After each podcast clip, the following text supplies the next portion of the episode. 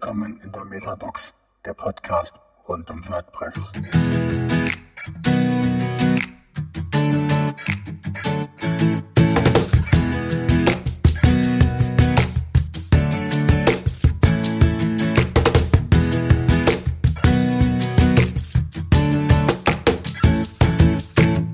Wir haben uns heute mal wieder zusammengefunden und äh, wollen heute einen sehr, äh, sehr spannenden Talk, haben einen sehr, sehr, sehr netten Gast heute dabei und ähm, wir ähm, wollten erstmal euch mitteilen, wer überhaupt eigentlich heute alles in der Runde ist. Und ähm, ja, zum einen ist äh, Frank mit dabei.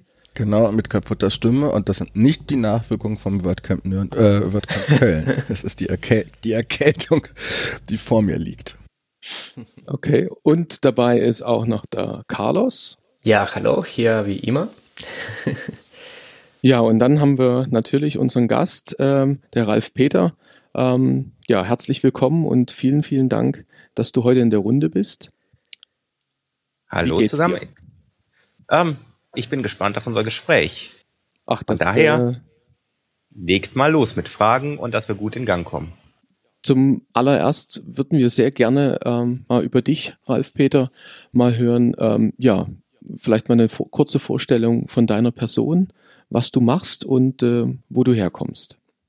Ja, ich habe irgendwann mal, ist schon ein bisschen länger her, Theologie und Informatik studiert. Damals waren das so zwei getrennte Sachen. Ich konnte mich nie ganz entscheiden, wobei ich zugeben muss, dass mein Herz immer bei der Theologie geschlagen hat und war dann in die kirchliche Öffentlichkeitsarbeit gegangen, habe dort jetzt, boah, das sind schon 19 Jahre her, angefangen auf Kirchenkreisebene, bin dann aber ganz schnell dann zur Landeskirche gewechselt. Erst in dem damals noch existierenden Presseverband habe ich dann mit ekje.de aufgebaut und war dann 2007 zur EKD gegangen, war dort Leiter der EKD Internetarbeit, dann bei evangelisch.de äh, war ich dort als Pastor, nochmal auch zu gucken, wie geht Verkündigung in digitalen Medien und seit jetzt fünf Jahren oder vier, fünf Jahren wieder zurück im Rheinland als Internetbeauftragter.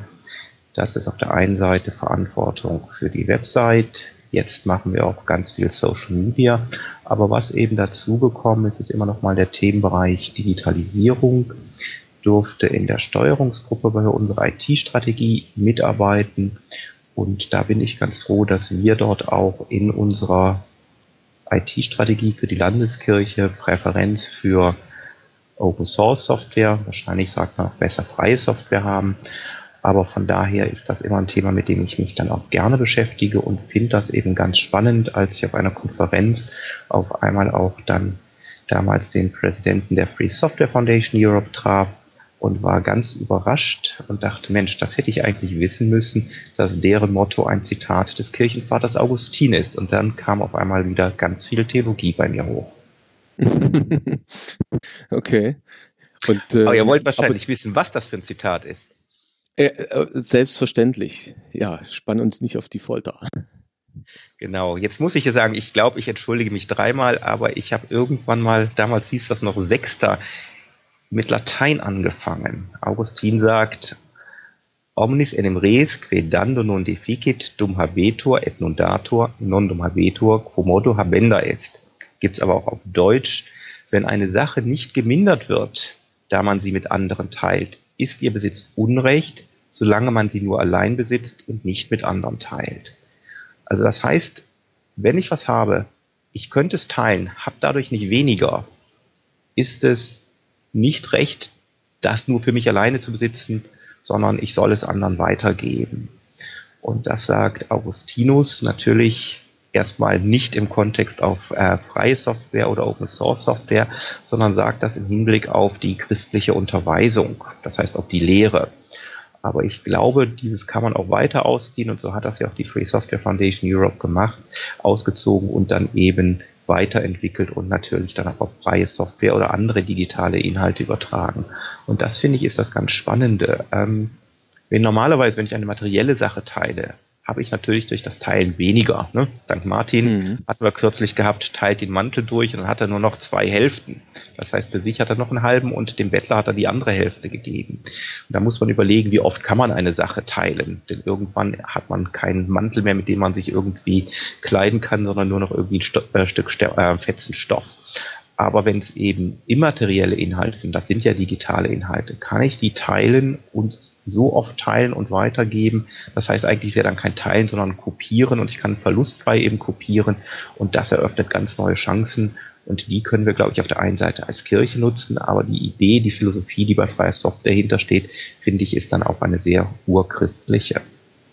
Ja, sehr schön. Ja, ja vielen Dank für diesen kleinen Exkurs. Ja, sehr schön. Ähm, du hast äh, eingangs gesagt, ähm, ähm, du bist Leiter der Internetarbeit von der EKIR. Evangelische Kirche im Rheinland, genau. Im Rheinland, genau.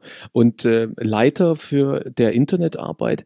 Wie, wie müssen wir uns das vorstellen? Also du betreust ähm, die Social-Media-Kanäle, die Internetauftritte äh, von ähm, der, der Kirche im Rheinland oder ist das ein bisschen weiter gefasst? Naja, zum Glück mache ich nicht alles alleine, sondern wir haben ein Team und ich bin froh, dass wir da, glaube ich, man kann, also es wird immer mehr erwartet und es verlagert sich ja immer mehr in die Online-Kommunikation. Von daher ist das, kann man nie genug Leute im Team haben und freue mich aber, dass wir doch ganz gut aufgestellt sind, dass wir eben auf der einen Seite Redakteurinnen haben, die eben auch Inhalte ähm, da auch nochmal eben wirklich stellen und dann auf die verschiedenen Kanälen verteilen. Wir haben einen Kollegen, der macht Video.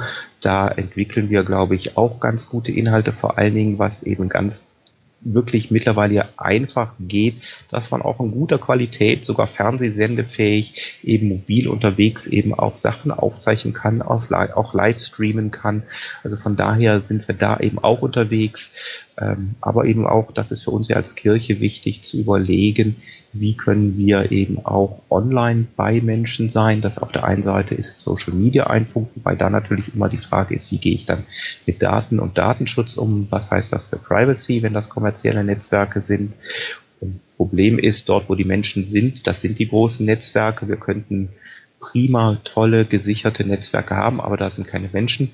Also von daher müssen wir da sein, wo die Menschen sind, aber eben dann auch nochmal zu überlegen, was bietet sich eben für Seelsorge auch über Internet an, Chat-Seelsorge und da merken wir auch, wie es, was es für den ländlichen Raum zum Beispiel heißt, wenn eben ein Pfarrer oder eine Pfarrerin sich Gemeinden betreuen muss, die einfach weit auseinander liegen und ob man nun Zeit im Auto verbringt und eben zwischen Einsatzorten hin und her fährt oder ob man eben vielleicht dann doch das schafft, das digital dann näher bei den Menschen zu sein.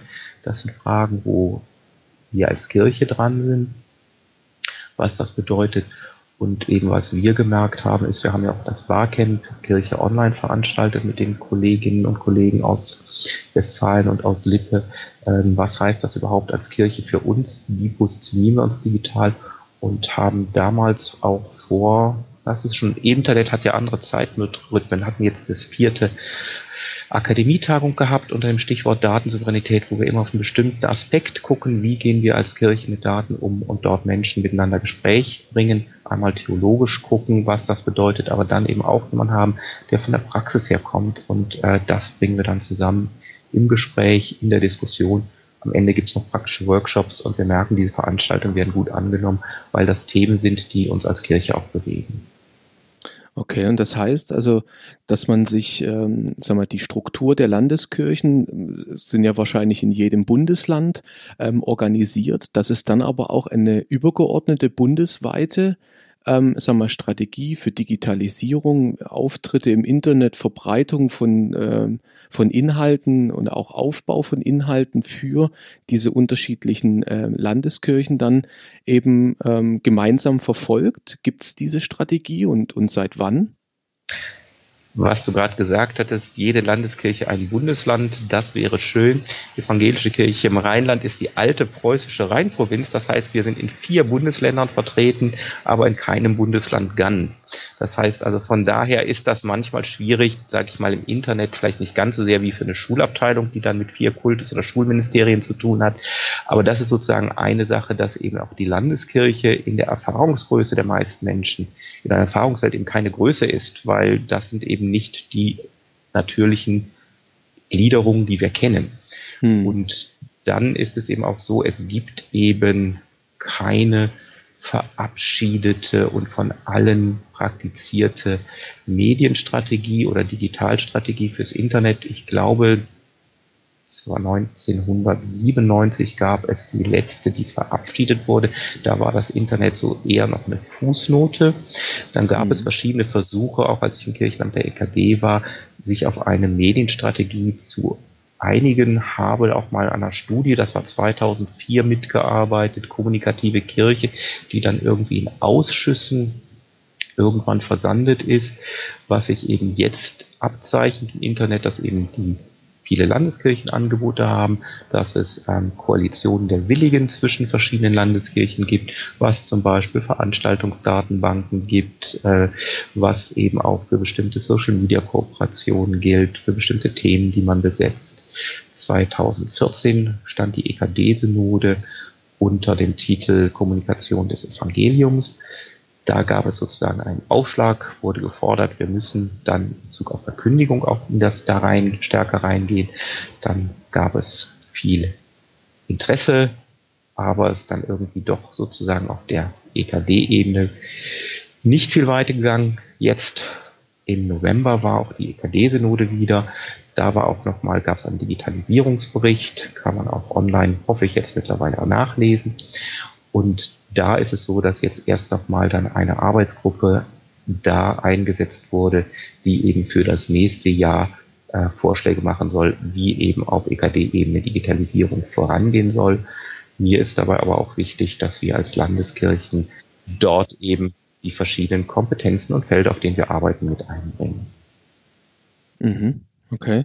Und ähm, das, ähm, das heißt, ähm, also die, die, also die Landeskirche, ihr seid dann vier, vier Bereiche innerhalb von, von, ähm, von, von, von, von Rheinland-Pfalz oder ihr seid also in, wir, in, genau, also wir jetzt, genau, vier Bundesländer, keins ganz, also sage ich mal, das Rheinland, der Teil aus NRW, dann haben wir einen großen Teil von Rheinland-Pfalz, Saarland ist klein, aber dort auch den größten Teil des Saarlandes und dann nochmal zwei Kirchenkreise in Hessen, in der Wetzlar und Braunfels. Von daher nicht die große Metropole Frankfurt, sondern zwei kleinere Orte noch mit dabei, aber von daher sind wir über vier Bundesländer verteilt. Ähm, aber so, da haben wir auch eben die entsprechenden Kirchenkreise, die sind sehr, sehr unterschiedlich groß. Dann gibt es auch noch in Köln großen Kirchenkreis Verbund Köln und Region, aber ähm, von daher ist das sozusagen das, wo wir stehen. Aber was wir natürlich versuchen, ist ähm, zu gucken, wie wir mit unserer Kommunikation und Online-Kommunikation umgehen. Und die Frage auch natürlich, auf welche Software wir setzen, wird nochmal für uns jetzt spannend. Wir sind dabei, auch einen Relaunch unserer landeskirchlichen Webseite zu planen, wobei eben da auch nochmal an die äh, viele Webseiten von Ämter, Kirchen, äh, Ämtern und Einrichtungen dranhängen, aber eben auch viele Kirchenkreise und Kirchengemeinden angeschlossen sind.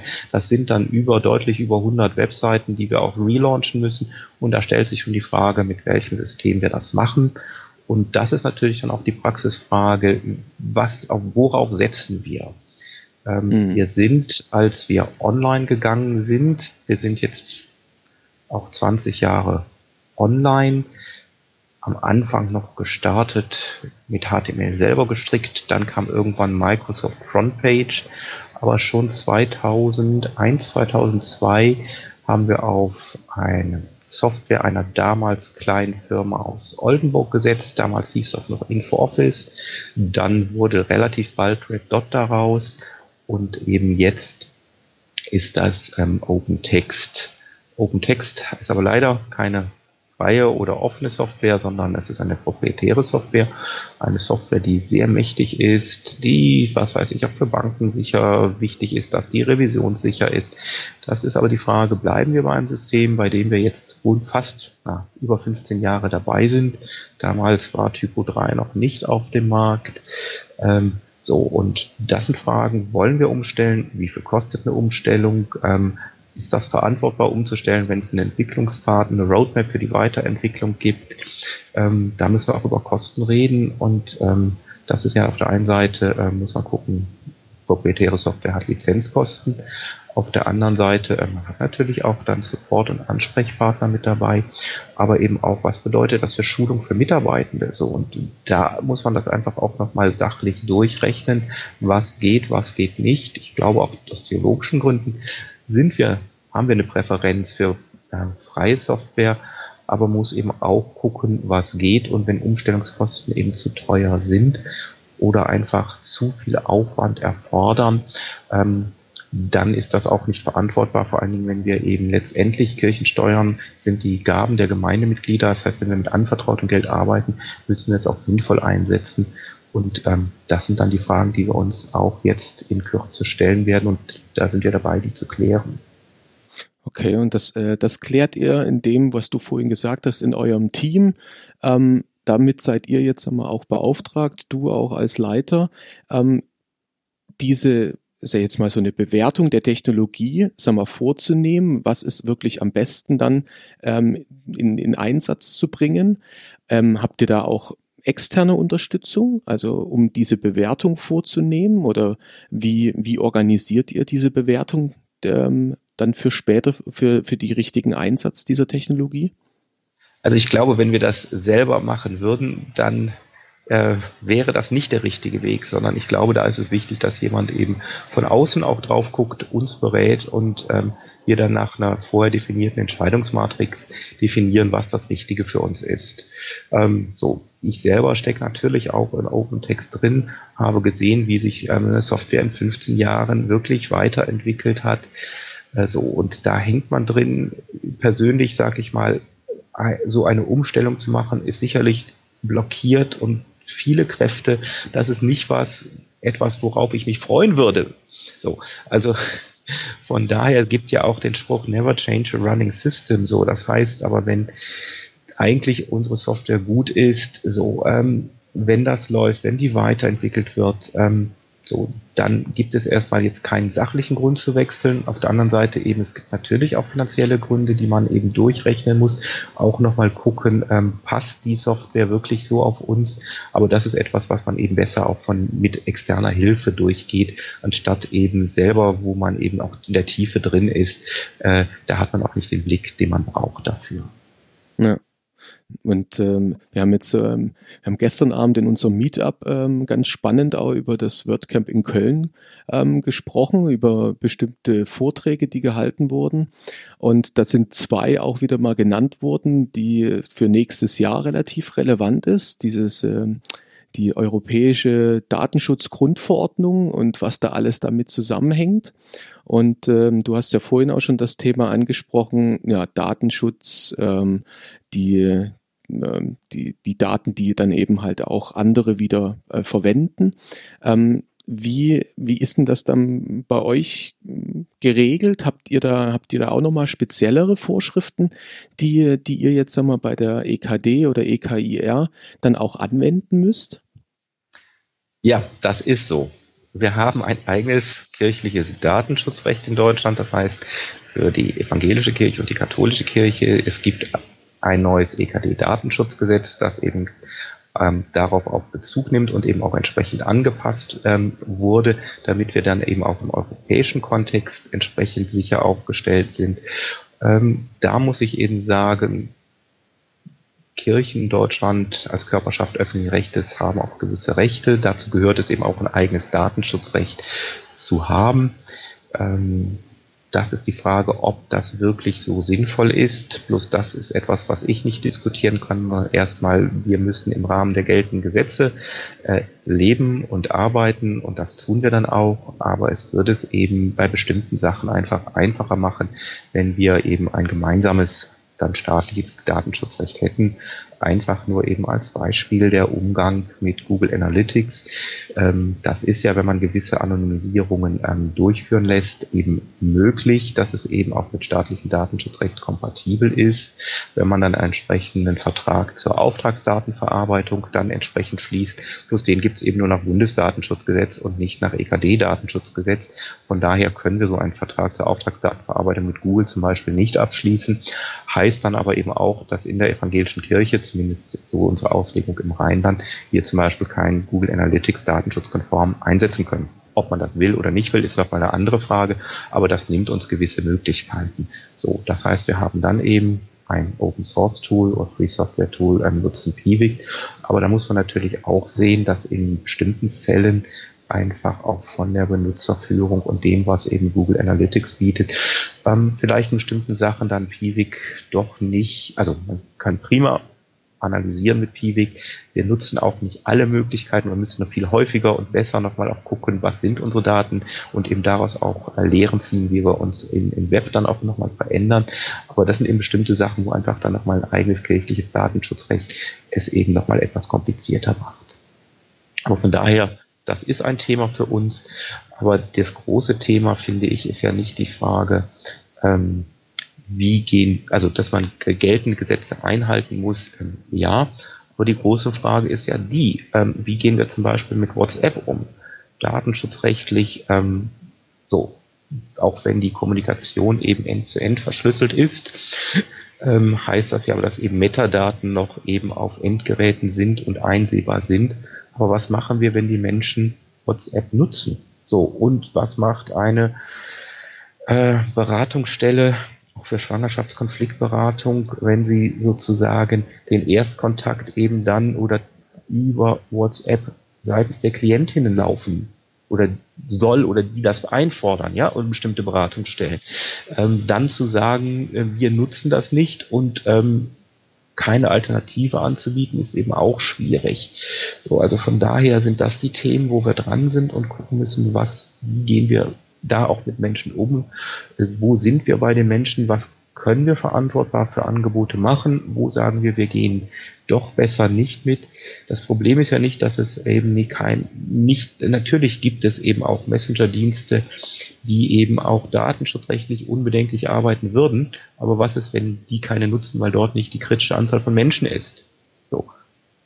Da stehen wir da und dann zu sagen, besser keinen Messenger-Dienst nutzen oder sagen, okay, wir sind da nicht für euch erreichbar, das finde ich schwierig. So, das sind die Themen, die man auch im Einzelfall ausdiskutieren muss. Und ist das, ähm, ist das auch, ähm, sag mal, auch ein, ein, ein Abwägen, dass man, dass man auch, dass jetzt auch, sag mal, die Entscheider auch teilweise bereit sind, auch wenn es nicht ganz konform läuft, trotzdem eine Entscheidung für ein bestimmtes Tool gegeben wird, um die Menschen zu erreichen, weil man sich einfach nicht verschließen kann. Ähm, Gibt es so ein Beispiel, wo, wo ihr da, ähm, wo man da nicht 100% konform ist, ähm, womit ihr aber trotzdem arbeitet? Oder äh, ist das zu secret? Oh, nein, also ganz klar, wenn wir uns als Kirche Gesetze geben, muss man sich an geltende Gesetze halten. Punkt. So, das ist das eine. Ähm, die andere Sache ist ja die, was ganz schwierig ist immer zu sagen, du darfst nicht, du darfst nicht, du darfst nicht, du darfst nicht. Der andere sagt, ich muss aber, ich muss aber, ich muss aber. Und wir sagen, geht nicht, geht nicht, geht nicht. So, das funktioniert irgendwie nicht. Und dann suchen sich die Menschen, auch wenn sie wissen, sie dürfen es nicht, irgendwelche Lösungen, die eben bedenklich sind oder aber auch gegen Gesetze verstoßen. Was wir eben selber gemerkt haben, das war auch sozusagen ähm, aufgrund unserer IT-Strategie haben wir eben ein Portal aufgebaut. So und dieses Portal rollen wir aus. Das macht unsere IT eben für alle haupt- und ehrenamtlich Mitarbeitenden. Und statt zu sagen, ähm, du darfst personenbezogene Daten nicht auf Dropbox ablegen, bieten wir einen eigenen Cloud-Speicher an. Und jetzt sagen wir, du willst Daten in der Cloud ablegen, hier kannst du. So und das ist etwas, was eben auch dann geht. Dann muss aber auch das, was wir anbieten, so sein, dass es wirklich einfach genutzt werden kann. Oder zu sagen, du darfst nicht dudeln, ähm, das hilft dann auch nicht, wenn man Terminabfragen oder andere Abfragen machen muss, aber zu sagen, hier hast du ein Abfragetool, das online geht und das eben datenschutzrechtlich unbedenklich ist, dann ähm, ist das eben auch möglich. So, also von daher ist es so, dass wir gelernt haben, ist, wir müssen eben auch Tools bereitstellen. Und das geht, glaube ich, eben auf einer landeskirchlichen Ebene geht das. Gemeinden oder Kirchenkreise, da hängt es von deren Größe ab, wären vielleicht auch überfordert. Äh, was ist, wie soll ich eigenen Cloud-Speicher aufsetzen? Ähm, das gibt zwar auch kirchliche Anbieter, muss ich aber Eigenverträge machen, ich muss recherchieren. Da ist es einfacher, wenn wirklich eine Lösung von der Landeskirche kommt. Also was wir sagen wollen, ist nicht, du darfst nicht, sondern hier kannst du. Ähm, das ist, glaube ich, eine Einstellung, die eben da ganz wichtig ist. Ah, okay. Und äh, welchen Stellenwert hat dann, äh, was ja uns auch, sagen wir, sehr interessiert, also uns drei, Carlos, Frank und mich, weil wir ja auch sehr, sehr, sehr stark damit arbeiten. Welchen Stellenwert hat jetzt, äh, sagen wir, auch WordPress, ähm, sagen wir, für euch auch in der Landeskirche, gerade für, für, für Blogs oder auch gerade für so ein Portal? Ähm, spielt das eine Rolle, WordPress bei euch? Klar, WordPress spielt eine Rolle, Blogs spielen nämlich auch eine Rolle bei uns und da ist WordPress ja die Standardsoftware. Von daher haben wir natürlich Blogs auch aufgesetzt und das machen wir mit WordPress.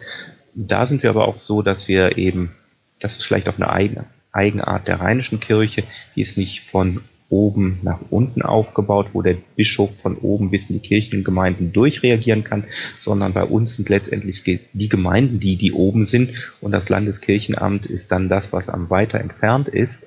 Ähm, aber was wir eben gemerkt haben als Landeskirche und Landeskirchenamt, müssen wir eben auch Angebote machen. Und da bieten wir eben auf einem eigenen Server, den wir eben dann auch bei einem entsprechenden Spezialhoster stehen haben, eben auch äh, freie Software an. Wir bieten unseren Gemeinden an, einen WordPress-Blog und eine WordPress-Instanz aufzusetzen, auch Drupal Typo 3, auch ein MediaWiki äh, und dann können das Gemeinden nutzen. Das heißt, wir machen ein Angebot und das wird auch sehr, sehr von Gemeinden genutzt.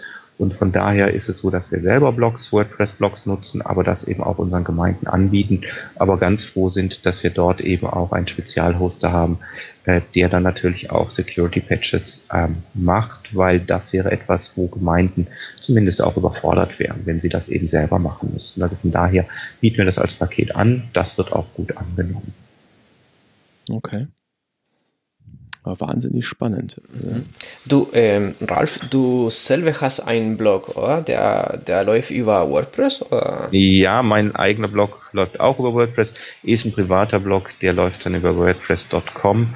So, da muss ich sagen, habe ja manchmal die ganze Zeit überlegt, den auch nochmal wirklich selber zu hosten ist auf der einen Seite die Frage mit der Zeit, das ist dann irgendwie das eine und das andere ist, wenn eben bestimmte Plugins, und das ist das, wo ich sage, da bin ich jetzt auch nicht in die Tiefen eingestiegen, bestimmte Sachen gehen dann auf .com und .org bei WordPress, sind ja nochmal gewisse kleine Unterschiede, äh, was das dann auch bedeutet, wenn man bestimmte Sachen rebloggen will, da müsstet ihr mir vielleicht auch nochmal helfen, äh, wenn man da umzieht, was ist überhaupt eure Empfehlung? Ich meine, das andere muss man ja sagen, es ist wirklich easy auf WordPress.com, aber ähm, hätte auch schon mal Lust, bestimmte Sachen nochmal selber zu machen.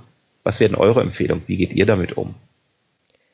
Äh, auf jeden Fall die andere Möglichkeit, einen Blog selber zu hosten, heutzutage in Deutschland ist relativ einfach. Dafür musst du dich nicht so viele Gedanken machen, weil es gibt viele Anbieter, die, die das einfach äh, machen. Und ein Umzug von deinem Blog von WordPress.com zum eine andere, da, da will kein Problem sein. Da, da kannst du das machen. Aber das Rebloggen ist dann nicht mehr ganz so einfach, oder sehe ich das falsch? Aber was meinst du mit Rebloggen? Das, das also, was ich manchmal ganz gerne mache, ist von anderen Bloggern, ich sehe einen Artikel und dann wird mir ja irgendwie angezeigt, diesen Artikel rebloggen. Dann setzt dann WordPress automatisch äh, sozusagen, kann ich einen kurzen Teasertext schreiben, erscheint bei mir im Blog als Artikel und geht dann sozusagen, verlinkt dann auf das andere Blog eine Ebene weiter. Ähm, Finde ich eben ganz spannend, wie solche Vernetzung dort kommt. Und das ist, glaube ich, was, was dann zumindest in der Menüstruktur da nicht da ist. Ich kann natürlich dann immer selber nochmal Link nehmen, darüber was schreiben, aber ähm, das ist dann immer so ein bisschen aufwendiger und das finde ich eigentlich immer ganz toll, dass man einfach dieses Rebloggen, wenn man da einfach äh, das mit einem Klick schnell machen kann und Leute auf was anderes hinweisen kann, das finde ich ist für die Vernetzung ganz toll. Das glaube ich geht verloren, wenn man eine eigene Instanz hat, ähm, war zumindest bei meiner ersten Recherche so. Kannst du nachrüsten, ist halt mit Bestandteil des Jetpacks Wobei Jetpack dann natürlich wieder datenschutzrechtlich problematisch ist. Okay, das ist ja jetzt, wenn ich so anders gehostet habe, wahrscheinlich genau dasselbe Problem. Aber das ist, glaube ich, manchmal auch das, das ähm, finde ich eben, sage ich mal, auf der einen Seite wirklich spannend. Ich habe Lust, Sachen selber zu machen, habe aber eben auch, sage ich mal, seit einem halben Jahr einen Raspberry Pi bei mir zu Hause liegen, den ich mit meiner Tochter zusammenbauen wollte. Und der liegt immer noch da. So und ähm, Umzug, wenn was läuft, ähm, dann nochmal umzuziehen und da die Zeit reinzustecken, das ist dann immer so das Schwierige. Aber das ist eben das genau, wo man sich vielleicht manchmal die Zeit nehmen sollte. Und eben das ist dann, wo ich einfach geguckt habe, okay, geht jetzt über Jetpack nachrüsten. Das war jetzt eine Info, die, sag ich mal, ganz gut im Gespräch jetzt rüberkommt, nehme ich auch dann gerne nochmal mit und überlege nochmal. Aber das ist das, was, glaube ich, eben manchmal noch das Problem ist, dass man sich bei bestimmten Sachen eben auch nochmal tiefer reindenken muss, was was bedeutet. Und eben, wenn es irgendwo ein Paket ist, was ich wo angeboten kriege, äh, nicht in Details einstecken, einsteigen muss, ist das natürlich was, was für viele Menschen attraktiv ist, weil die wollen eben bestimmte Inhalte publizieren und nicht primär in Technik in die Tiefe einsteigen. Ja, also ich glaube, der, der, der, der Hinweis, wenn du bestimmte, sag mal, Funktionalität auf äh, WordPress.com haben möchtest, musst du entweder bezahlen, dass du bestimmte Plugins oder Erweiterungen, äh, Funktionalitäten ähm, erweitern darfst überhaupt. Ähm, wenn du es auf deinem eigenen Blog selber hostest, hast du natürlich eine größere Auswahl an, an Software, an Plugins, die du selber installieren kannst. Aber wie du schon sagst, du musst dir die Zeit nehmen, du musst recherchieren, du musst nachgucken, ähm, vielleicht auch ähm, mehr Zeit auf, äh, aufwenden, um den Blog dann wieder so zu haben, wie er vielleicht jetzt gerade läuft, plus eine zusätzliche Funktionalität, die du unbedingt haben wolltest.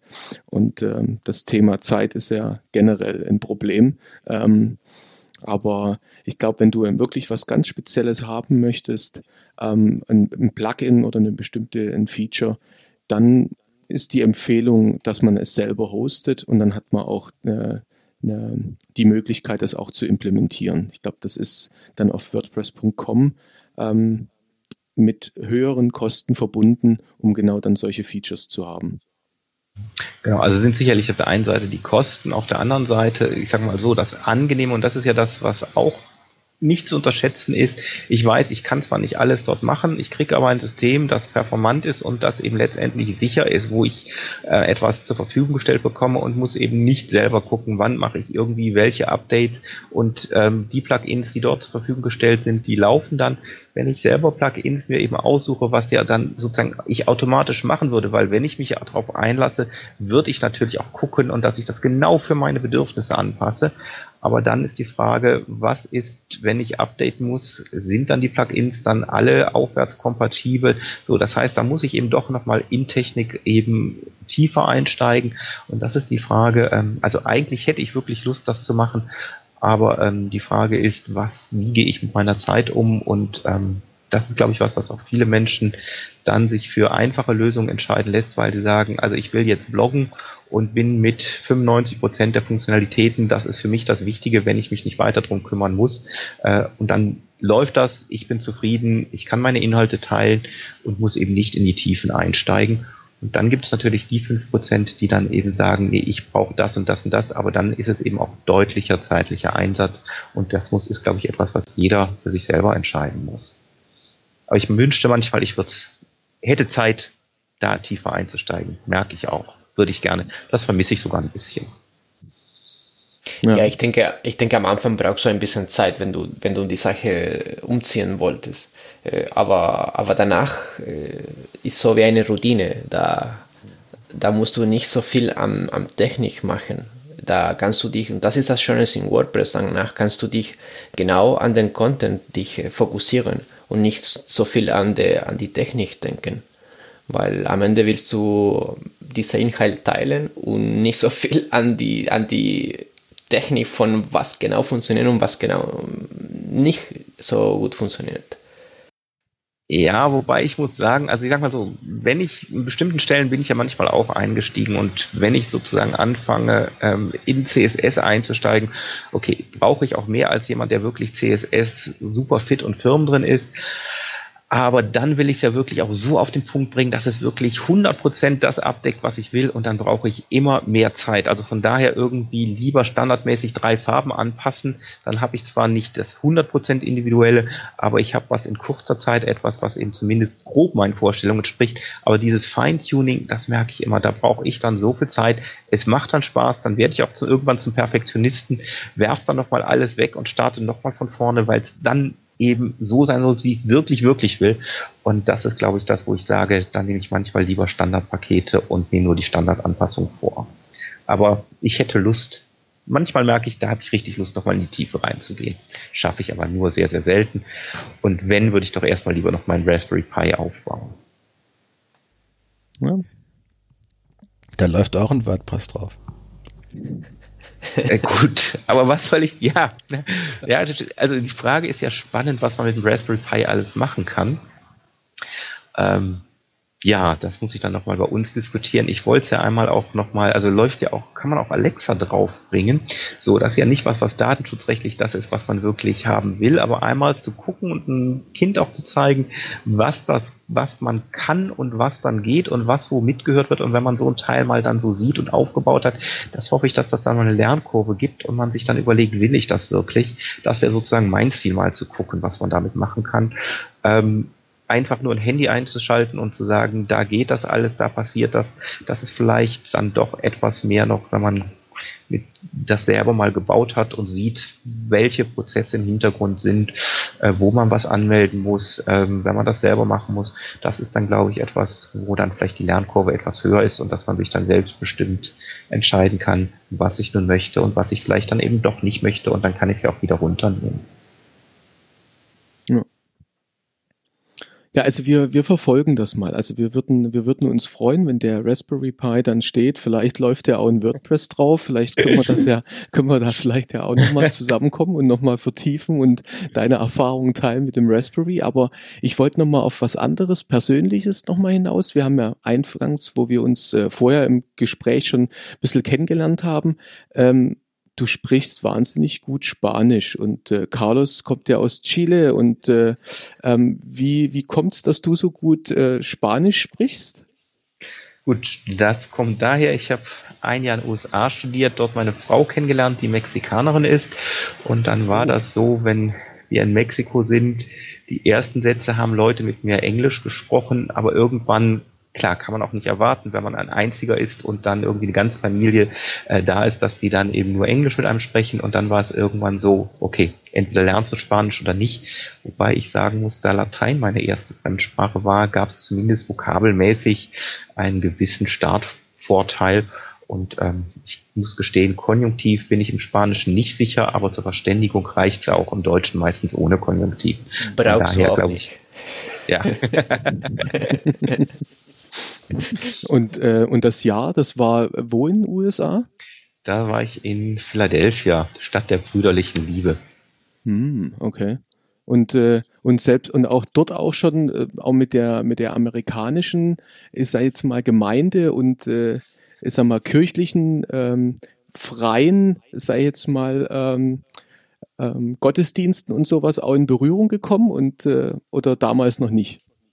Ähm, ich habe dort ein Jahr Theologie studiert. Das war ähm, ein etwas konservativeres Seminar. Ich bin danach, ähm, habe ich auch Kontakt zur amerikanischen Partnerkirche, als ich dann hier im Kirchendienst war, der United Church of Christ bekommen, die selber sich eben aus der deutschen, oder ein Teil ist dann die deutsche, deutsch-reformierte Tradition, das andere ist dann amerikanisch oder britisch-kongregationalistisch, ähm, die aber eben eine der ersten Kirchen waren, die auch wirklich ähm, Afroamerikaner wirklich gut mit integriert haben, wo es wirklich eine Gemeinschaft eben durch Querbeet durch die verschiedenen gesellschaftlichen Gruppen gibt, die aber eben selber eben viele dann progressive sind. Die UCC als Denomination ist Open Affirming, das heißt, sie ähm, nimmt Menschen mit allen Lebensstilen, allen Lebensformen auch an und lädt sie ein. Und das ist natürlich etwas, wo wir gerade auch merken, meine Frau ist gerade aus Mexiko wieder zurückgekommen, wo einfach selbst das Thema Frauenordination heute viel rückwärtsgewandter diskutiert wird, als es dann auch noch vor 20 Jahren ist. Aber das ist, glaube ich, etwas, was man eben in verschiedenen kirchlichen Kontexten eben sieht, dass da einfach auch eben die kirchliche Landschaft ähm, leider sehr gespalten ist. Okay. Mhm. Aber was einfach ganz anderes Beispiel nochmal, eben das finde ich das, was ähm, mir nochmal auch zu denken gibt. Ähm, Mexiko zum Beispiel, wenn man dort, also Land hat wirklich ja mit Drogen und Kriminalität gibt es leider wirklich Probleme. Das ist, seit ich das Land kenne, eben deutlich schlimmer geworden. Früher sind wir eben auch, mein Frau kommt aus Mexiko-Stadt, aber Familie ist in Chihuahua, also direkt südlich von Texas, USA, auch nochmal mit Auto oder Bus irgendwie dann wirklich 2000 Kilometer Überland gefahren. Wenn man das vermeiden kann, vermeidet man das heutzutage. Oder wenn man eben Unfall auf der Straße sieht, fährt man vorbei, weil das könnte eben eine Falle sein, dass es eben kein echter Unfall ist, sondern eben der ist gestellt, damit man anhält und da wird man dann überfallen. Das heißt, ähm, da ist zum Beispiel der Umgang mit Datenschutz ein ganz anderes Thema. Also viele nutzen, die sich leisten können, eben Uber, weil dort hinterlasse ich digitale Spuren. Äh, das ist sicherer, als wenn ich einen Taxifahrer auf der Straße eben mir nehme und dann eventuell eben entführt werde. So und da muss man eben nochmal gucken, was bedeutet Datenschutz, Umgang mit Daten. Das ist eben auch sehr ähm, kulturell und vom eigenen Kontext abhängig. Ich glaube, dass wir in Deutschland, sag ich mal, sehr froh sein können, dass wir die Probleme haben im Datenschutz, denn in anderen Ländern sieht es eben ganz anders aus. Hm. Ja, Wahnsinn. Ja, ich, also man, man kriegt, man kommt entweder im Urlaub oder wir haben, also ich selber und meine Frau, wir hatten auch mal eine längere Reise gemacht. Man, man, man kommt in anderen Ländern, ähm, wenn man über Technologie, wenn man über Open Source, über, über bestimmte Dienste spricht, man kommt, ähm, man, man staunt und kommt dann auch ins Gespräch und sagt, was, in Deutschland macht ihr das nicht? Also wir nutzen das überall. Wir machen das. Ja. Da denken wir gar nicht drüber nach. Also es ist schon spannend, wie ja andere Kulturen, andere Länder ähm, mit, mit Software, mit, äh, mit, mit Diensten äh, umgehen ähm, als, als wir es in Deutschland machen. Und, äh, aber das, das ist ja auch das, das Spannende, dass es einfach nicht äh, überall standardisiert, sondern dass es wirklich überall anders genutzt wird und äh, ist auch schön zu sehen, dass äh, bestimmte Dienste halt eben da ganz anders eingesetzt werden als äh, vielleicht jetzt hier in Deutschland. Ähm, ja, finde ich schon auch ja, sehr spannend. Ich, ich denke auch, dass hier in Deutschland wir versuchen, die Sachen kompliziert zu machen und deswegen manche Dienste auch so gar nicht funktionieren. Weil zum Beispiel, was du sagst äh, äh, über diese Uber, da kenne ich auch den Fall in Chile und die Leute benutzen auch voll Uber und, und es gibt auch andere Anbieter, die, die auch die, diese Konkurrenz von Uber sind. Und ich denke, keine macht sich Gedanken in Themen Datenschutz. Da, es gibt natürlich Datenschutzverordnungen und alle Sachen, aber die sind nicht in das Level, die wir hier in Europa haben. Und ja, das finde ich so, dass wir immer über rechtliche Sachen sprechen müssen in, mit der Datenschutzverordnung und, und alle diese Geschichten. Ja, also es fand, ich war, hatte vor drei Jahren wirklich die Chance, ähm, sechs Wochen, anderthalb Monate bei der UCC in deren National Office in Cleveland in Ohio zu sein und das erste, was ein Kollege gemacht hatte, war seinen Google-Kalender mit mir zu teilen. So, ne? Dass wir uns koordinieren konnten. Wäre in Deutschland selbst den Kalender zu haben, das geht ja schon nicht. So, ähm, okay. Da ist natürlich Google als amerikanische Firma, guckt man als Amerikaner ja nochmal etwas anders drauf. Aber das ist eben wirklich, dass das eben die Herangehensweise ganz, ganz anders ist. Aber was eben das Spannende ist, ähm, wenn wir gucken, Microsoft kommt aus den USA, Facebook kommt aus den USA, äh, Google kommt aus den USA, aber eben auch Wikipedia kommt aus den USA, die Free Software Foundation kommt aus den USA. Das heißt, da gibt es eben auch sehr, sehr unterschiedliche Ansätze und ähm, da muss man ja auch gucken, wie geht man damit um und eben manchmal gibt es ja auch hier in Deutschland ein sehr schnelles ähm, Amerika-Bashing, äh, ohne zu sehen, was auch Gutes alles aus den Staaten kommt. Ja. Ja, man muss es ein bisschen differenzierter auch, ähm, sagen wir, auch betrachten. Und äh, diese Freiheit, ähm, die in, in den USA sag mal, in, in diesem Umgang und äh, in diesem Bereich eigentlich noch gibt, fördert natürlich auch viele neue innovative Sachen hervor, wo wir noch so ein bisschen den Deckel drauf haben in Deutschland, wo wir immer sagen, nee, nee, also, ne, immer erst mal gucken, gibt es eine Verordnung, gibt es irgendwelche Gesetze, ähm, können wir überhaupt, was machen wir mit den Daten, wie dürfen wir die Daten verarbeiten. Das ist nie einfach mal frei zu denken und einfach mal was zu machen. Ähm, wir haben da immer ein bisschen so den Deckel drauf. Und ich glaube, das äh, unterscheidet uns auch zwischen äh, USA und, und Deutschland, dass eben klar auch Innovation hier entsteht, aber immer mit dem Hintergedanken. Also nie so ganz frei. Und das könnte schon auch ein Punkt sein, warum, äh, warum eben äh, auch die Amerikaner ganz anders mit ihren Daten auch umgehen. Die sind einfach frei. Das ist anderes Denken auch ein bisschen. Äh, ja, gibt aber auch Freiheit zum Beispiel in den USA, sich bestimmten Sachen zu entziehen. Ich finde das immer noch spannend, gerade in Ohio, aber auch wo ich studiert habe, in Pennsylvania, gibt es die Amish. So, die mhm. leben ihr eigenes Leben zurück, also sozusagen in ihrer eigenen Community. Das wäre jetzt nicht mein Lebensstil, aber die Freiheit, dass Menschen so leben können und eben nicht den technologischen Fortschritt um jeden Preis mitmachen müssen, sondern sagen, wir sel bestimmen selbst, was wir für Technologie nutzen. Ja, das heißt, vielleicht bestimmte, unter bestimmten Situationen Telefon ja, aber dann auch andere Sachen eben dann nicht. Ähm, und wir fahren eben nicht mit Autos, sondern fahren eben mit unseren Kutschen. Ähm, das finde ich ist auch eine Freiheit, die ähm, erstrebenswert ist, dass Menschen diese Freiheit haben. Auch, dass ich sage, ist nicht mein Lebensstil, würde ich für mich nicht wollen. Aber wenn du das für dich so als richtig siehst, dann lebe doch so finde ich spannend. Da sind wir, glaube ich, bei uns eben sehr, sehr viel stärker äh, auf Konformität gedrängt und eben auch, was wir haben, ist, wir überlegen viel zu viel, bevor wir es machen können. Auch wenn man ein Projekt machen will, dann muss man durch Pro ähm, Gremien gehen und den mit ins Boot holen und das und dann dauert das so lange. Ähm, in den, ein amerikanischer Kollege sagte mir, you can't succeed if you don't fail. Ja, also ich muss, um Erfolg zu haben, muss ich auch scheitern dürfen. So, und wir haben, glaube ich, keine Kultur des Scheiterns bei uns. Das fehlt, dass ich auch mal Fehler machen darf. Und dann mache ich es nochmal anders und besser und nehme das dann als eine Lernerfahrung. Ja. Ja gut, also dieses, dieses äh, Fail in, in Deutschland, was man so ein bisschen äh, eine Tendenz hat, ist aber nur meine reine persönliche Meinung, ist das Thema Scrum agiles Projektmanagement, dass äh, du machst gar keine Planung mehr vorher, wie es früher immer war, sondern du legst dann einfach los, kannst auch mal eine komplett falsche Richtung, also mal komplett falsch liegen, mal fail, aber ja, man geht ja wieder man hat wieder die Möglichkeit, wieder in einen anderen Weg auch zu gehen. Also es gibt auch in, in Deutschland jetzt so, ist für mich so die persönliche Sache, äh, mit, äh, mit Projekten umzugehen, die auch mal scheitern können, äh, weil man einfach mal anfängt, macht es einfach agil. Also ähm, wenn die Strategie da ist, dann kann man eben auch mal ein bisschen Geld verpulvern und dann ähm, sagt man halt, okay, wir machen trotzdem weiter, wir wollen ja gerne was Neues haben. Also mhm. das ist aber so ein reines persönliches Ding, äh, dass man in Deutschland sich so einfach mal ein bisschen hilft. Ich verkneife mir jeglichen Kommentar zu einem ja, Hafenprojekt. Ja, ja,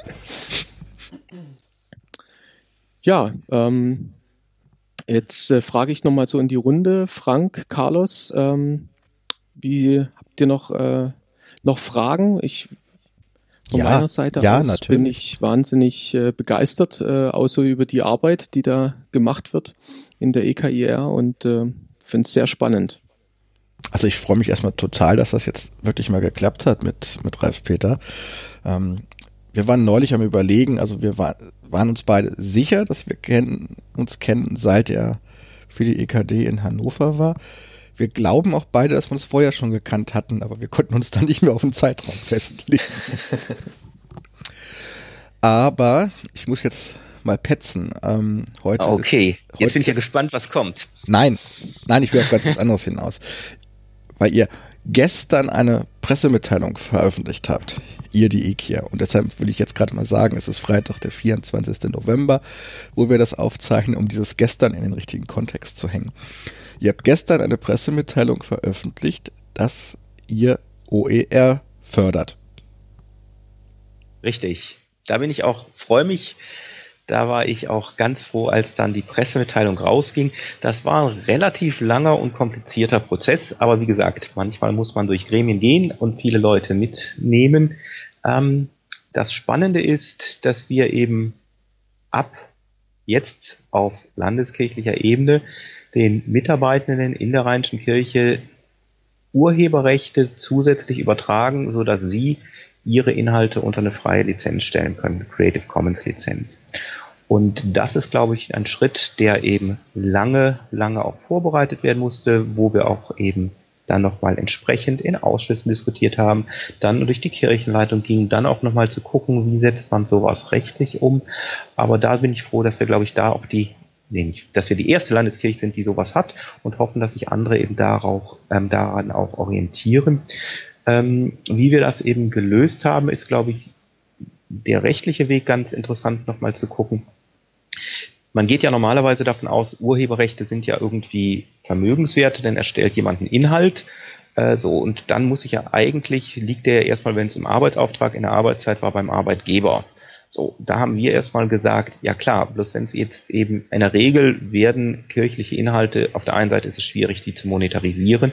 Außerdem sind das eben Inhalte, ähm, als Kirche haben wir einen Verkündigungsauftrag, die wollen wir unter die Menschen bringen. Das heißt, je weiter die verbreitet werden, eben desto besser. So, von daher war das klar, das wollen wir dann gerne eben auch entsprechend weiter verteilen. Und dann war die Frage, wie setzen wir das um? Wir können ja schlecht sozusagen für die gesamte Landeskirche auf solche Inhalte äh, rechtlich verzichten durch ein Kirchengesetz, weil das wäre ja etwas, die Inhalte gehören immer dem Anstellungsträger, der Kirchengemeinde oder dem Kirchenkreis. Und so dass wir gesagt haben, da wo wir als Landeskirche Menschen haben, die in unserem Auftrag arbeiten, übertragen wir ihnen eben erweiterte Nutzungsrechte an ihren Werken, die sie im Arbeitsauftrag erstellen, sodass sie diese dann unter entsprechende Creative Commons Lizenz stellen dürfen. Ähm, so, und das ist den Schritt, den wir gegangen sind. Wir haben auch gesagt, wir diskutieren jetzt ja bei bestimmten Sachen, kann man ja diskutieren. Hast du das gerade, wenn eben es keine feste Arbeitszeitregelung sind? Ein Lehrer an der kirchlichen Schule hat eben den Auftrag, äh, Unterricht zu machen. Der hat nicht den Auftrag, Unterrichtsreihen zu dokumentieren und zu publizieren. So, wenn jemand sowas ausarbeitet, ist das nicht vielleicht auch etwas, was er privat gemacht hat, wo er sämtliche Urheberrechte dran hätte. Was wir gesagt haben, ist, die Urheberrechte, die wir haben, die übertragen wir die, die du selber schon hast. Das brauchen wir jetzt nicht klären, was ist deins, was ist unseres. Du kriegst die von uns, sofern das unsere sind, und darfst das dann entsprechend unter Creative Commons Lizenz stellen und eben so veröffentlichen. So, natürlich weiß ich, dass viele das eben auch bisher schon gemacht haben. Manchmal hat man sich da auch rechtlich vielleicht gar nicht drum gekümmert und das einfach CC irgendwas drunter geschrieben und fertig war es dann damit. Aber jetzt haben wir es sozusagen rechtlich geklärt und das andere ist, es gibt eben auch Rechtssicherheit. So, dass es klar ist, wer kann was unter welchen Bedingungen weiter nutzen. Ähm, das war eben das andere Argument. Es schafft eben Rechtssicherheit und Rechtsklarheit. Das war aber auch Bewusstsein, das eben bei uns sich aufbauen musste. Deswegen ist es auch sinnvoll, dass man manchmal durch Gremien geht und nicht hops, was ist, was da, sondern eben Diskussionsprozess auch mit der Gesamtmitarbeitervertretung zu diskutieren. Was bedeutet das, wenn ihr jetzt mehr Rechte bekommt? Und ähm, das dann auch so zu erklären, dass das eben nicht irgendwie in juristischer Fachsprache ist, sondern eben verständlich ist, was kannst du jetzt, was darfst du nun. Ähm, als das erklärt war, dann war auch klar, ja klar, stimmt die Mitarbeitervertretung, Gesamtmitarbeitervertretung dem eben auch gerne zu. Und das ist eben manchmal dann eben auch notwendig, dass man so etwas vorab klärt, auch wenn es mal ein bisschen langfristig ist. Aber das erzeugt ja auch und schafft Bewusstsein. Von daher sind wir da, dass sozusagen für die Mitarbeiter jetzt zusätzliche Rechte da sind, was wir eben selber eben noch klären müssen. Und das ist das, äh, worum wir uns kümmern werden, ist, wenn wir selber Inhalte ähm, entsprechend publizieren, äh, dass wir dort eben auch eine OER-Policy haben, Grundsätzlich wollen wir natürlich möglichst viel als OER publizieren, aber manchmal geht es eben nicht, wenn eben zum Beispiel Rechte eingeholt werden von Dritten und der sagt, ich will aber nicht unter der und der C&C-Lizenz das publizieren. Oder wenn das unter der und der Lizenz publiziert werden will, will ich so und so viel Geld haben. So, da muss man im Einzelfall gucken, was geht, was geht nicht. Und das andere, was ich eben noch ganz wichtig finde, ist, ähm, wenn man sozusagen vollzeitlich in Lohn und Brot steht, dann ist man irgendwo alimentiert, wird für seine Arbeit bezahlt. Wenn jemand freiberuflich tätig ist, so, da muss ich natürlich gucken, wenn er erweiterte Urheberrechte an seinem Werk abgibt, aber die Erstellung von diesen Werken sein sozusagen Haupterwerb ist, wie entlohne ich ihn? Und da sind eben auch noch Schritte, die wir lernen müssen, haben eben mit einem Cartoonisten, mit dem wir arbeiten, eben dann gesagt, okay, wir zahlen dir auch etwas mehr, dann kannst du eben deine Werke kommen dann unter eine CC-Lizenz und ähm, dann können die weiter genutzt werden, aber wir entlohnen dich auch ein bisschen anders. Aber das sind eben die Schritte, die wir auch gehen müssen. Und äh, wir wollen ja als Kirche nicht Leute eben sozusagen unangemessen drücken. Und was heißt das im Einzelfall so? Das sind Fragen, die wir auch noch diskutieren müssen. Aber ich glaube, das sind eben Fragen, die wir auch in der Gesellschaft allgemein diskutieren müssen. Und von daher bin ich froh, dass wir eben zumindest bei der Diskussion mit dabei sind. Gab es da quasi eine, eine, massive Nachfrage von, von den Mitarbeitenden oder ist das eher so, da saßen so ein paar Nerds zusammen und hey, das wäre doch total cool? Und ja, beantworte das erstmal. Ähm, gut, nein, es, also es saßen eher wohl ein paar Nerds zusammen. Also ein Impuls, ich bin im wissenschaftlichen Beirat oder Vorsitzender des wissenschaftlichen Beirats von RPI virtuell und von daher habe ich darüber natürlich auch nochmal den Impuls für OER bekommen, dass das ein wichtiges Thema ist und habe das bei uns dann auch in die Gremien reingetragen. Also, und man ist natürlich, ähm, wenn man neue Themen reinbringt, erstmal auch ein bisschen ein Störer, weil es müssen sich Leute mit dem Thema beschäftigen, für die das erstmal kein Thema ist. Also von daher muss man manche Sachen auch nochmal lange diskutieren. Ähm, das ist aber das, was durch Digitalisierung passiert. Es werden uns neue Fragen gestellt. Wir müssen bestimmte Sachen anders machen und dann auch durchdenken, was das bedeutet. Und von daher in dem Fall mit OER war ich sicherlich erstmalig ein Störer, der auch das Thema in den entsprechenden Ausschuss oder die Ausschüsse, das war der Ausschuss für Erziehung und Bildung und auch der sozialethische Ausschuss, ähm, jetzt ist es eine Fachgruppe, damals war es noch ein Ausschuss, das Thema reingetragen hat und natürlich erstmal Leute auch Bedenken gehabt haben, weil es stellt ja bestimmte Arbeitsweisen in Frage. Äh, so. Und das ist etwas, was dann einfach auch Zeit braucht, wo man Gespräche führen muss, Leute abholen muss und ähm, hoffentlich dann zum Erfolg kommt, so wie wir das jetzt mit dem OER dann haben, die erste Landeskirche, die so eine Dienstvereinbarung mit ihren Mitarbeitern abgeschlossen hat. Da freue ich mich, dass das auch gestern dann war, äh, war wirklich toll. Äh, irgendwie hat man die ganze Zeit dran gedacht, irgendwann ist es jetzt soweit, dann wird es unterschrieben und vorher noch die Diskussion geführt, jene dort nochmal vorgetragen und auf einmal ist es dann soweit, ähm, das war dann wirklich schön aber das ist eben so ein anderes Thema, was eben uns auch betroffen hat, war, der Fra war die Frage Umgang mit ähm, Daten, Open Data, ja. Kam eine Umfra Anfrage ans Landeskirchenamt, können wir die Geodaten eurer Kirchengebäude haben, äh, weil die wollen wir auf eine Google Map tun und dort einen Social Media Atlas machen und Social Media Auftritte von Kirchen dann auf Google Maps verzeichnen. Ja, habe ich gesagt, okay, gucken wir mal. Juristisch geprüft, ähm, rechtlich bestanden erstmal gar keine Bedenken, die rauszugeben, weil natürlich Geodaten von Gebäuden keine personenbezogenen Daten sind. Aber die Praxis war, haben wir bisher noch nie gemacht. So. Was heißt das? So, und dann heißt das natürlich, wenn sozusagen eine Richtungsentscheidung neu getroffen oder anders getroffen wird als bisher, braucht es entsprechende Vorlage durchs Kollegium. So, was hat das aber für Konsequenzen? So, und dann fängt man an, eben Diskussionen zu führen. Und ähm, das ist etwas, was wir, ich glaube, nicht nur in der Kirche machen müssen, sondern eben überall. Ähm, manchmal, also ich bin bei uns auch in der Schule meiner Töchter stellvertretender Schulpflegschaftsvorsitzender. Da ist manchmal Digitalisierung ähm, noch weniger weit als bei uns in der Kirche. So, und das sind aber Diskussionen, die wir eben auf den, in den verschiedensten Kontexten führen müssen und ähm, manchmal eine spannende Diskussion. Ich weiß nicht, wie es euch geht, wie ihr das erlebt, aber so, einfach nur Frage, ach Schule, ne? Ähm, freie Software. Ähm, da gibt's auf einmal dann ähm, für den Informatikraum ein System, wo eben dann Lehrer Bildschirme freischalten können oder nicht. Und das ist natürlich proprietär. So, was macht man, wenn das für eine Stadt so angeschafft wurde? Dann bleibt das erstmal so. Kann man die Frage stellen in der entsprechenden äh, Fachschaft, aber ähm, tja, ist erstmal so. Ja. ja. hatte ich jetzt noch keine Berührungspunkte, aber wenn du, wenn du sagst, das ist ja ein, ein längerer Prozess, jetzt diese Veröffentlichung, diese Diskussion über, über das Thema OER, hast du eine Hausnummer mal für uns? Wie lange hat das jetzt gedauert? Also, um ähm, das jetzt so zu veröffentlichen, dass man mal das einschätzen kann? Ja, ich glaube, das erste Aufschlag war 2013 gewesen, also vier Jahre jetzt. Okay. Aber sagen wir so, das sind natürlich dann auch Sachen, den Beschluss hatte die Kirchenleitung eben entsprechend auch schon dann 2016 gefasst.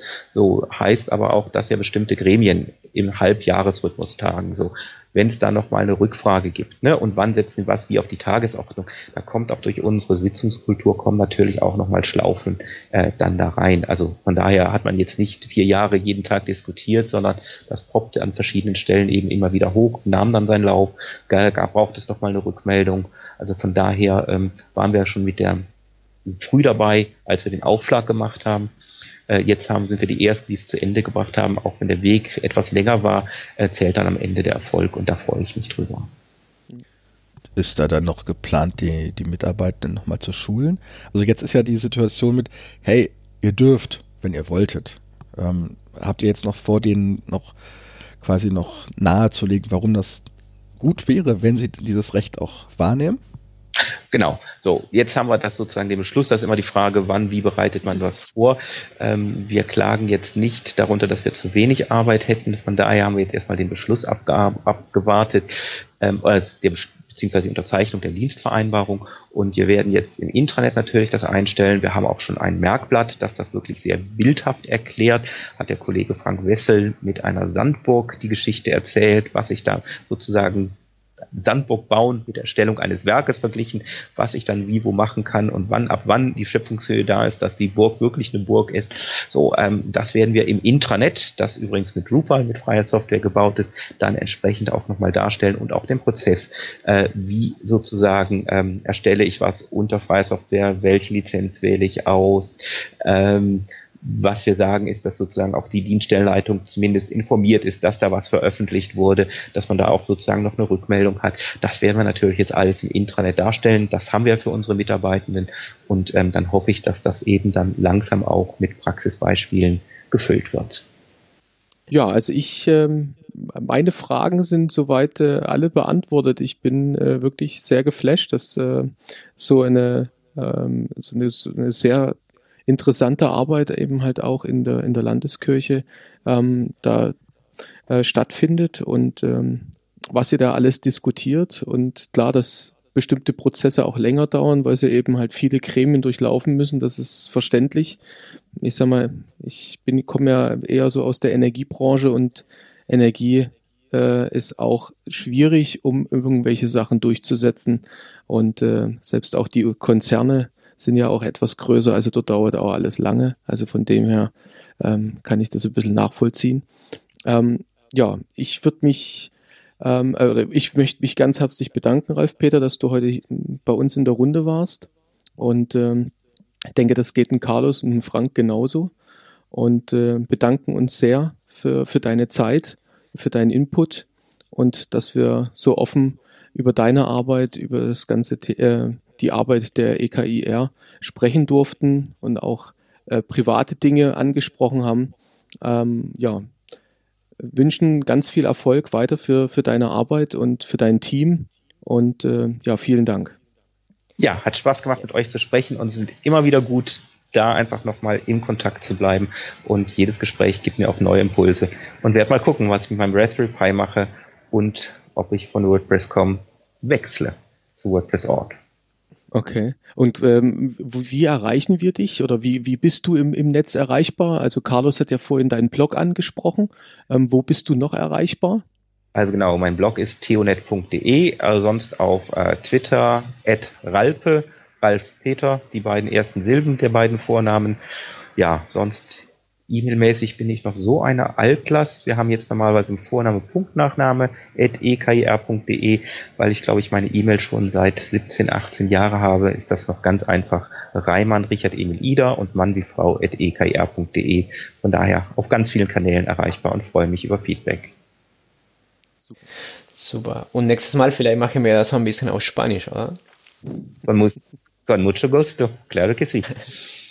Muy bien. Entonces, hasta luego. Hasta la próxima. Ja, auch von mir herzlichen Dank. Ralf Peter, Ich hätte noch so ein paar Themen, da machen wir dann mal einen zweiten Teil zu, als ich deinen dein Blog so überflogen habe. Ähm, da fällt uns noch was ein. Sehr gerne. Dann freue ich mich drauf. Wunderbar. Dann tschüss. Bis dann. Ciao. Tschüss. Tschüss.